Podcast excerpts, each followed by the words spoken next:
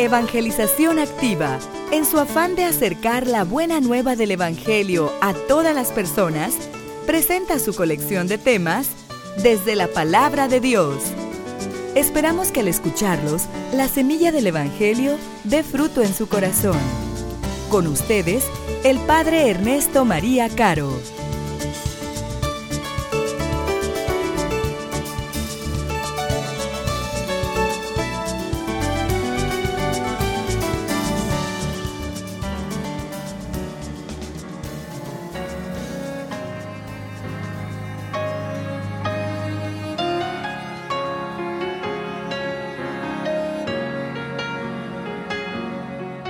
En aquel tiempo Jesús se apareció a sus discípulos y les dijo, está escrito que el Mesías tenía que padecer y había de resucitar de entre los muertos al tercer día, y que en su nombre se había de predicar a todas las naciones, comenzando por Jerusalén, la necesidad de volverse a Dios para el perdón de los pecados.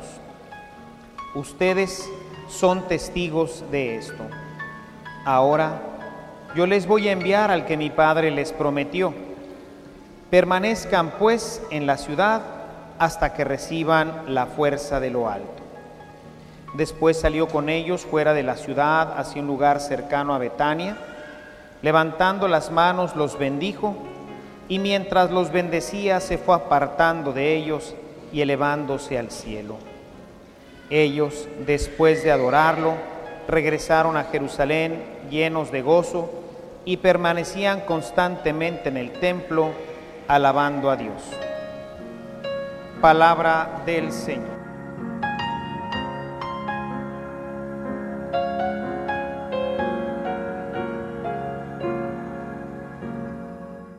El ministerio de Jesús entre nosotros culmina con el episodio que hoy hemos escuchado tanto en la primera lectura tomada del libro de los Hechos de los Apóstoles, como del Evangelio tomado del primer libro de Lucas, que es su Evangelio.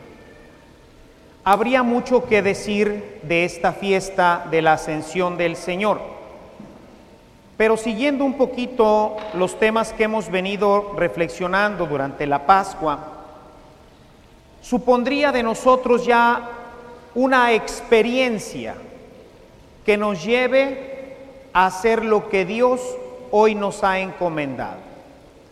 Tanto en la primera lectura que nos narra la ascensión desde el libro de los Hechos como desde el Evangelio, en los dos uno de los elementos fundamentales es la palabra serán mis testigos. ¿Qué significa ser un testigo? Un testigo es una persona que ha visto, que ha oído o que de alguna forma directa ha tenido contacto con una realidad. Ustedes, los que están ahorita en esta misa, son testigos de que yo la estoy celebrando, porque me están viendo y me están oyendo. Si alguno de ustedes les pregunta, oye, ¿vino el Padre a celebrar en la tarde? Porque a la misa de once y de doce y media no vino. ¿Vino a la de siete? Ustedes podrán decir con toda claridad, si vino.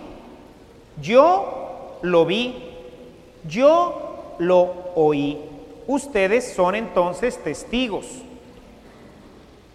Jesús dice, ustedes son y serán mis testigos.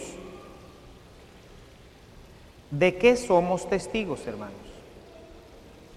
¿Cuál es tu experiencia de la realidad salvífica realizada por Dios? Ustedes serán mis testigos. Gran problema en el cristianismo moderno la falta de testigos. ¿Por qué no somos testigos? Porque no hemos tenido el contacto con la realidad de la que tendríamos que ser testigos. Ni siquiera a veces, hermanos, de la realidad más simple, que sería la palabra de Dios. Miren lo que nos dice el Evangelio de Juan, capítulo 12, en el versículo 50. Dice Jesús, y sé que el mandato de mi Padre es para vida eterna. Así pues, lo que yo digo, lo digo como el Padre me lo ha ordenado. Jesús, nos dice el Apocalipsis, es el testigo fiel. Lo que él vio del Padre, lo que él escuchó del Padre, eso fue lo que nos vino a decir. Él nos vino, por ejemplo, a decir, perdónense los unos a los otros. Él nos vino a decir, si alguien te ofende, perdónalo 70 veces 7. Eso es lo que le oyó a su padre. Vino a decirnos lo que había visto y nos habló del cielo, poniéndonos ejemplos que nosotros pudiéramos entender. Pero Jesús hablaba de la experiencia que había tenido en el cielo con su Padre y esa misma experiencia es la que nos la vino a comunicar.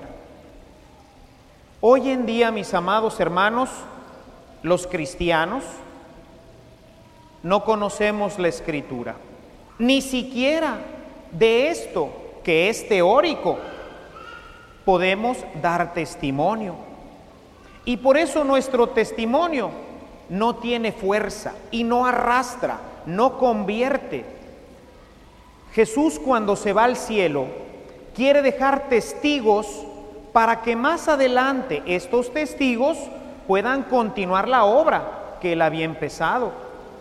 Él siendo testigo del Padre, todo lo que le escuchó y todo lo que vio en el cielo, nos lo vino a decir.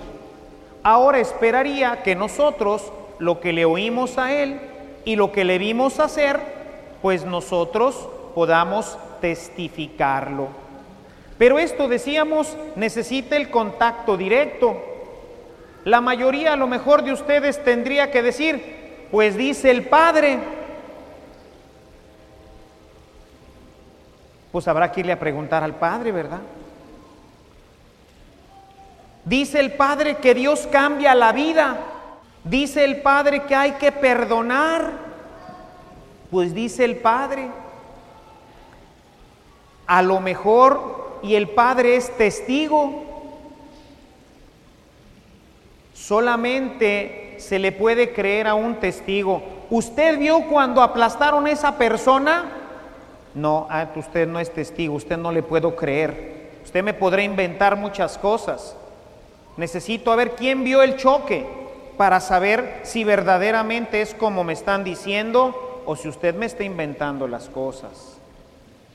Mis amados hermanos, hoy en el mundo nos hacen falta testigos, personas que hayan tenido la experiencia con Dios, que puedan transmitir veraz y realmente lo que Jesús hizo por nosotros. Quiero mostrarles para que vean lo que implica el testimonio.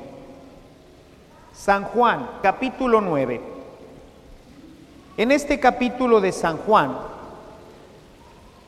nos encontramos lo que es un testimonio. ¿Y el testimonio en qué se basa? Fíjense en esto.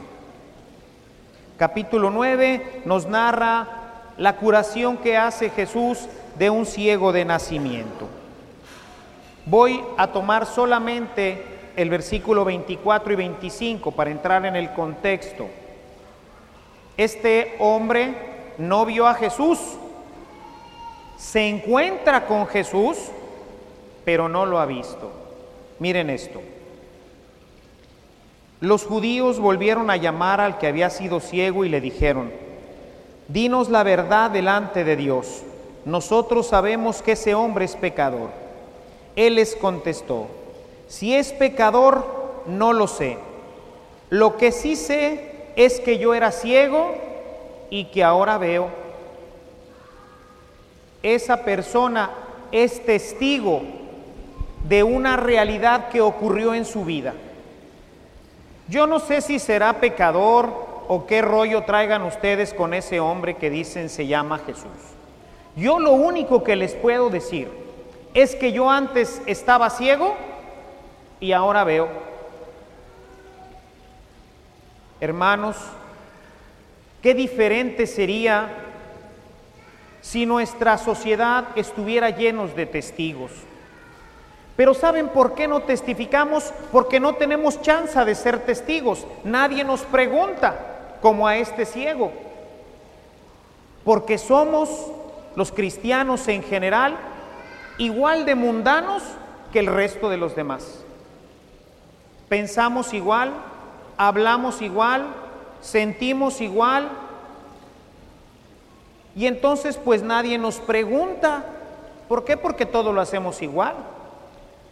Pero no les llamaría la atención o no nos llama la atención cuando de repente vemos a una persona que de manera sistemática siempre sirve, a una persona que aunque lo hayan ofendido un chorro, como quiera, ama a esa persona, no nos llama la atención. No nos llama la atención una familia que está en un restaurante y a la hora que traen la comida se persinan sin pena y hacen una oración públicamente, ¿no nos llama la atención? ¿No nos sentimos tentados a preguntarle, oiga, ¿por qué hace eso? Y entonces es el momento de dar el testimonio. Antes mi familia no oraba así, pero yo empecé a asistir a unos cursos y entonces me encontré con Cristo y a partir de ese momento mi vida cambió y ahora rezamos a la hora de la comida. Y ahora me intereso por los demás. Y ahora toda mi vida, mi matrimonio, mi familia ha cambiado. ¿Por qué? Porque Cristo transformó mi vida. Y yo soy testigo de eso. No me lo platican. No es la de la vecina. Es la mía. Es mi vida. Hoy, mis amados hermanos, al mundo cristiano le falta, como decía el Papa Juan Pablo II, tener un encuentro personal con Él.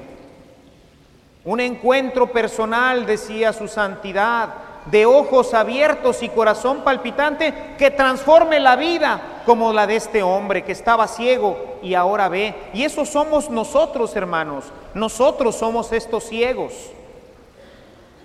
Necesitamos que Jesús se encuentre con nosotros. Miren otro caso bien importante. Hechos de los Apóstoles, capítulo 9. Mientras tanto, Saulo no dejaba de amenazar de muerte a los creyentes en el Señor. Por eso se presentó al sumo sacerdote y le pidió cartas de autorización para ir a las sinagogas de Damasco a buscar a los que seguían el nuevo camino, tanto hombres como mujeres, y llevarlos presos a Jerusalén. Pero cuando ya se encontraba cerca de la ciudad de Damasco, una luz que venía del cielo brilló de repente a su alrededor Saulo cayó al suelo y oyó una voz que le decía, Saulo, Saulo, ¿por qué me persigues? Saulo preguntó, ¿quién eres, Señor? La voz le contestó, yo soy Jesús, el mismo a quien estás persiguiendo. Levántate, entra en la ciudad y ahí te dirán lo que debes hacer. Saulo, un perseguidor, un hombre fiel a la iglesia, pero un hombre que estaba ciego y que estaba persiguiendo a Jesús necesitaba encontrarse personalmente con él para convertirse en testigo de Jesús. Miren lo que dice un poquito más adelante, versículo 20. Luego Saulo comenzó a proclamar en las sinagogas que Jesús es el Hijo de Dios todos los que lo oían se quedaban asombrados y decían, ¿no es este el que andaba persiguiendo en Jerusalén a los que invocan el nombre de Jesús? ¿No es el mismo que vino también para arrestarlos y entregarlos a los jefes de los sacerdotes? Pero Saulo hablaba cada vez con más valor y dejaba confundidos a los judíos que vivían en Damasco, demostrándoles que Jesús es el Mesías. Saulo se convierte en testigo. Su vida se transforma, su vida cambia. Ahora puede hablar de Cristo porque ahora ha tenido este contacto con Él contacto que nosotros podemos tener a través de la Sagrada Escritura, contacto que debemos de tener a través de la oración, contacto que debemos de tener con los sacramentos. Y este contacto con Él es el que nos va a ir abriendo la vista, que nos va a ir abriendo los ojos y que nos va a llegar a convertir en verdaderos testigos. Hoy el mundo padece tanto porque no hay testigos, nadie nos cree porque no es algo que esté pasando en tu vida. No es algo que tú puedas demostrar con tu propia persona. Hablas de lo que se dice en la iglesia, en todo caso, de lo que dice el Padre. Pero, ¿y tú? ¿Y tu vida? ¿Tu relación con tu esposa, con tus hijos, con tu comunidad en tu trabajo?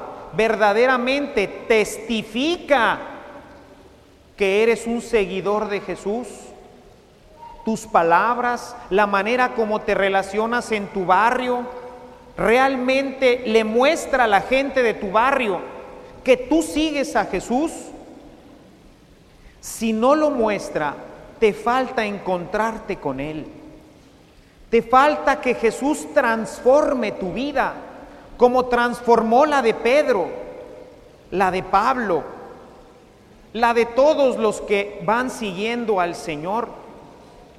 Para que seas testigo, tiene que haber un antes y un después.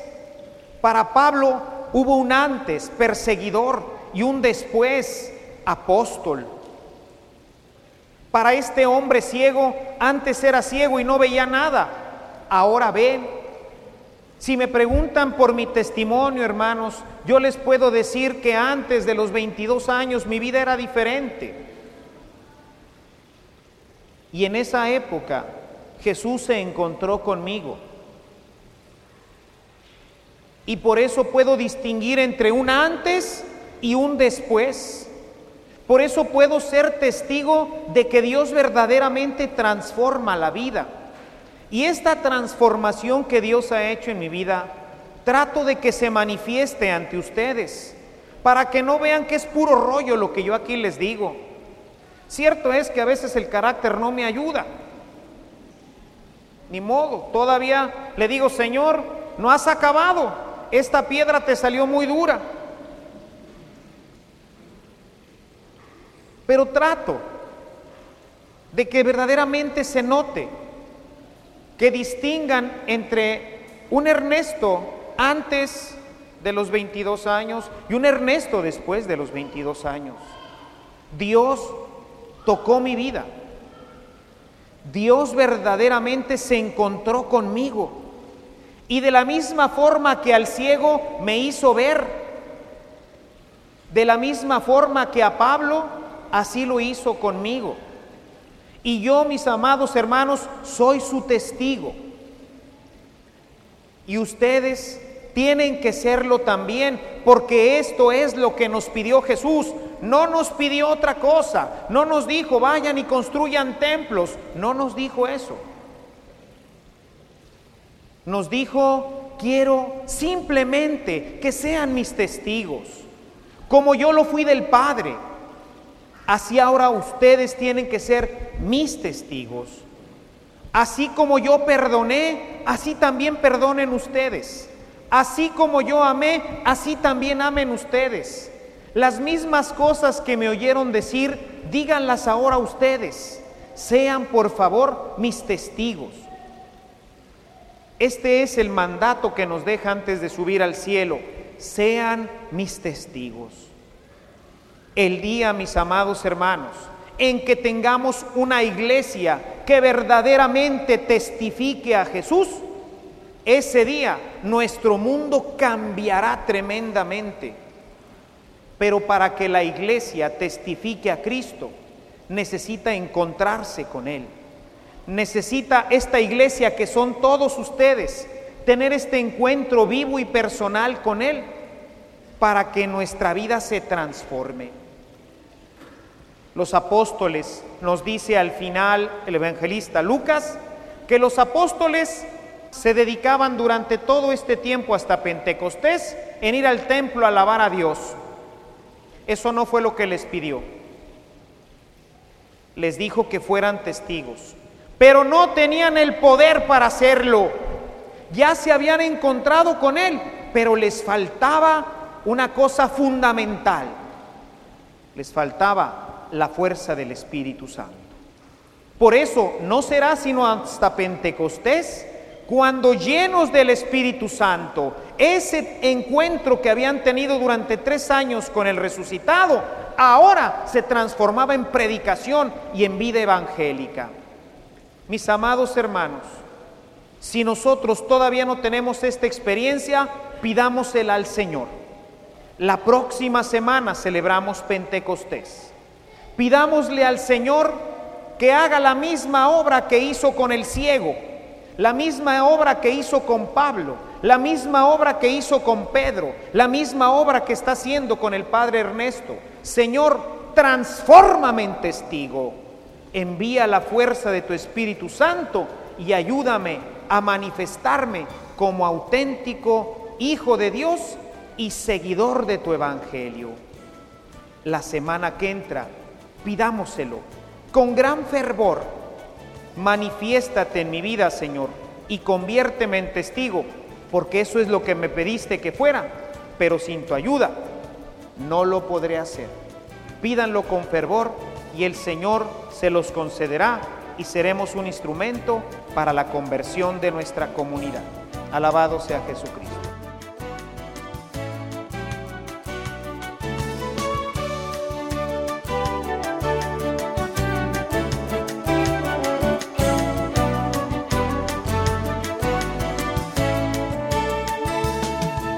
Si esta reflexión ha sido de utilidad para su vida espiritual, le invitamos a visitar nuestra página en internet www.evangelizacion.org.mx, en donde encontrará otros temas que seguramente continuarán produciendo fruto en usted. Que la paz de Jesucristo permanezca en usted y toda su familia, y que la ternura de María abrace su corazón.